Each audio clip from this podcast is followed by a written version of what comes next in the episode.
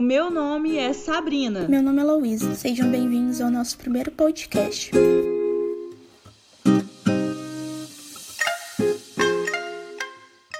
Primeiramente, começaremos com um conceito de rádio e TV. O que é cursar essa modalidade de curso técnico?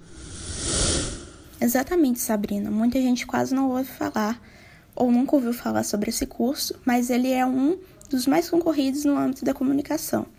É basicamente o aprofundamento nos conceitos fundamentais. A gente aprende a produzir, escrever, gravar, editar. Ou seja, o curso abrange tanto o backstage da comunicação quanto a linha de frente. Além de ter uma variedade de áreas de atuação, nós encontramos oportunidades em produtoras de todos os portes, agências de comunicação, assessorias, empresas de eventos, agência de fotografia e etc. É um curso muito prático, está sendo de grande dificuldade adaptar esse conteúdo em casa por conta da pandemia. O trabalho em equipe está sendo essencial nesse momento. Sim, e é importante ressaltar que esse curso não aborda somente comunicação, mas também a responsabilidade social. A gente vê isso pelo que estudamos até agora. É desde antropologia cultural até edição, sonoplastia e criação de roteiro. É isso mesmo, Louise. Uma coisa que é importante que todo profissional da comunicação deve ter, além dos conceitos práticos, é a responsabilidade social. Não é só editar, não é só fotografar e nem é somente ser um profissional renomado, mas é ser antirracista, antifascista, antimachista, porque a gente sabe que a mídia influencia as pessoas e, dependendo dessa influência, vai impactar na sociedade como um todo. O exemplo disso tudo são os profissionais que estão indo para a porta dos hospitais e registrando momentos desse colapso na rede de saúde. Grande parte do povo vê aquilo e sente na pele e é motivado a tomar cuidado. A mídia deve influenciar para o bem das pessoas e não praticar o consumismo e capitalismo e maquiar a realidade. Já passando para a parte prática, a gente também aprende sobre estética e psicologia das cores, que é muito importante na construção do design de marcas ou de trabalhos. Além da locução, onde é trabalhada a fala, a construção de um profissional leigo no rádio e a captação de som, né? Que a gente aprende a se adaptar aos diferentes formatos, como áudio e vídeo. E para a gente entender isso, no curso são passadas muitas indicações de conteúdo. O mais legal é que nossas disciplinas estão interligadas, e para quem gosta mais de planejar, temos também a matéria de produção executiva, onde todos os processos para desenvolver trabalhos são abordados.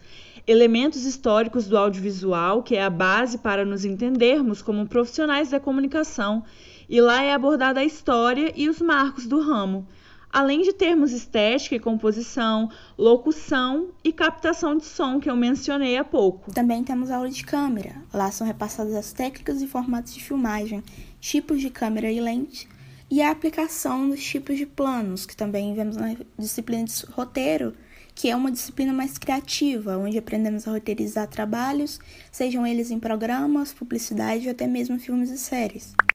Muito se engana quem imagina que rádio e TV é uma área que está em baixa por conta dos avanços da internet. É justamente por conta dela que esse setor se encontra mais aquecido do que nunca. Produções audiovisuais estão em alta, seja para as mídias tradicionais, como rádio e televisão, seja para as alternativas, como o YouTube e os podcasts.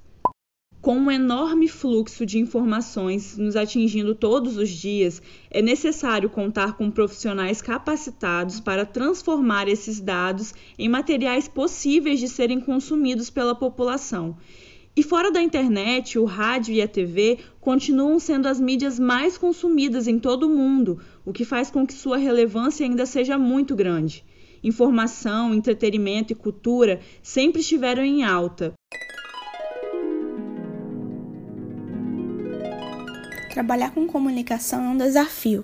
Além de ser resistência em todos os âmbitos, de acordo com um artigo da UFU, Universidade Federal de Uberlândia, a comunicação não deve ser vista apenas como transmissão de informações, mas sim como um processo de produção e ressignificação de sentidos sociais, baseados na concepção defendida pelo linguista russo Mikhail Bakhtin, que propõe o conceito de polifonia, ou seja, que a comunicação não deveria ser vista apenas como a transmissão de informações, e sim considerada como um processo de produção de sentidos sociais enquanto relações interculturais. É isso. Espero que vocês tenham gostado. Para quem quiser conhecer mais um pouco sobre nós e o nosso trabalho, meu Instagram é @louise, L8easy, só que o 8 no lugar do O. E o meu é arroba Sabrina Rocon. E é isso. Tchauzinho!